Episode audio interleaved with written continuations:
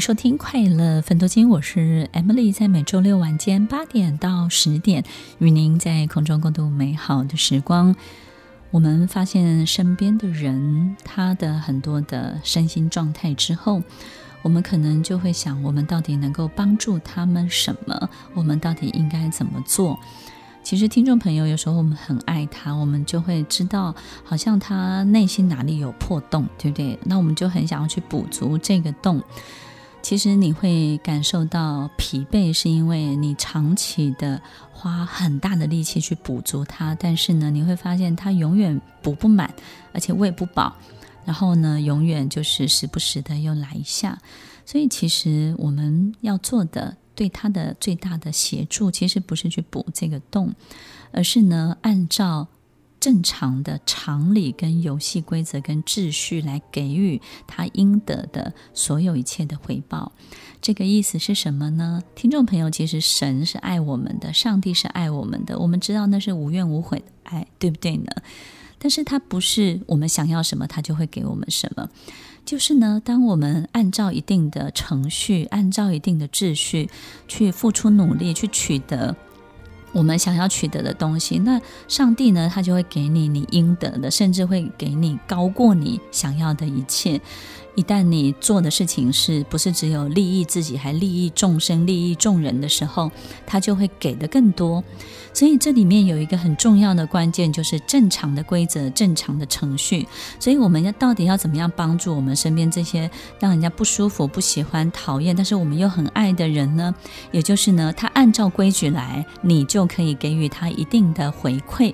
他按照正常的秩序、正常的程序来，我们就会在那个当下给予他他。合理应得的所有一切的回报，所以所有一切都必须要合理，因为在他的生命当中，就是遇到很多不合理的情形。这种不合理就是他都还没做完，他就想要得到更多，所以他就想要缩减这个捷径，然后他很贪心，他就是如同我们刚刚上一段节目分享的产生的这些行为。所以这些东西都不是说啊，他缺爱我就给他爱，哦，他需要关注我就给他关注，然后他需要包容我给他包容。其实听众朋友。很多陷入婚姻关系中困难的人，就是遇到这样的情形。你给予再多，给的再多，你永远就觉得所有一切都补不满。那为什么呢？因为他们一直都是一种很受害者的这种动物性格。那这种受害者的动物性格其实是相对比较自私。为什么呢？因为他们把自己的感觉放太大，对不对？把自己放在第一位，也就是呢，我的感觉最重要，我的感受是。最重要的，所以我的感觉感受不对，我的情绪就崩溃。所以有时候情绪崩溃不是因为他多脆弱，而是他把自己的感觉放在第一位。有时候这个人那么容易受伤，不是因为他多么容易被摧毁，而是因为他总是把自己放在第一位。他觉得他受伤这件事情太重要了。然后你必须要正视他受伤这件事情，你必须要正视他的情绪崩溃这件事情。所以，听众朋友，其实如果一个人老是把自己放在最重要的位置，第一位，要你看见他所有一切，那他就会希望你在最快速的时间去补足，对不对？因为受害者他就会强化，都是因为你，都是加害者做了什么，我才会遇到这样的情形。然后呢，可能这些受害者也会让你知道说，你可以给，你为什么不给，对不对的？有时候吵架的时候，这种语句就会是啊，你明明可以关心我的，你为什么不关心我？你明明我现在就是很脆弱，为什么你不给我机会？然后我现在就是没有办法，你为什么不现在关心，不抱抱我？你为什么现在不给我温暖？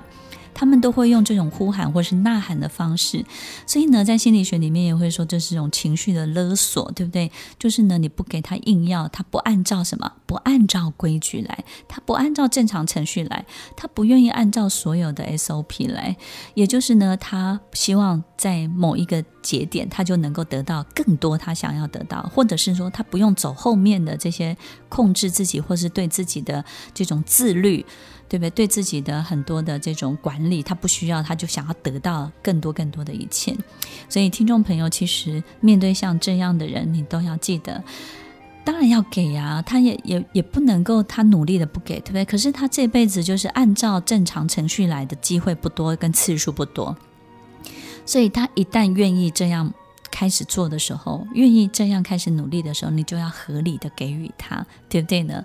所以就像小朋友他努力了，然后功课进步了，本来就是应该给予努力的什么奖赏，或者是抱抱啦，或者是一个告诉他，嗯，所有东西让他形成一个什么良好的循环，因为这个这个，所以呢，你取得了这个这个，那以后他就会非常相信这个这个。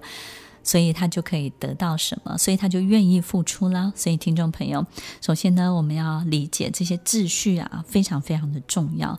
那接下来呢，还有一种就是在旷野性格里面的这种胁迫者，对不对呢？就是刚刚提到，就是你不给他，他开始胁迫你。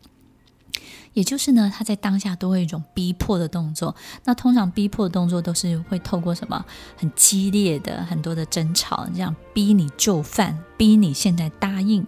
逼你现在必须要承诺他，逼你现在就是要怎么样，然后完了之后，如果你又不配合，他就会整个人大暴走，对不对？面对像这样的人，我们要怎么帮助他呢？听众朋友，不要理会他，因为这都是他一个很重要的戏剧的情节的发展过程，所以呢，他没有这个张力，他就没有办法引起你的。注意，对不对呢？所以你必须要让他自己在这个能量当中的消长当中自己去消长，你不要参与他的消长，你也不要去获着他的这些所有的曲线，跟着他的曲线来起伏。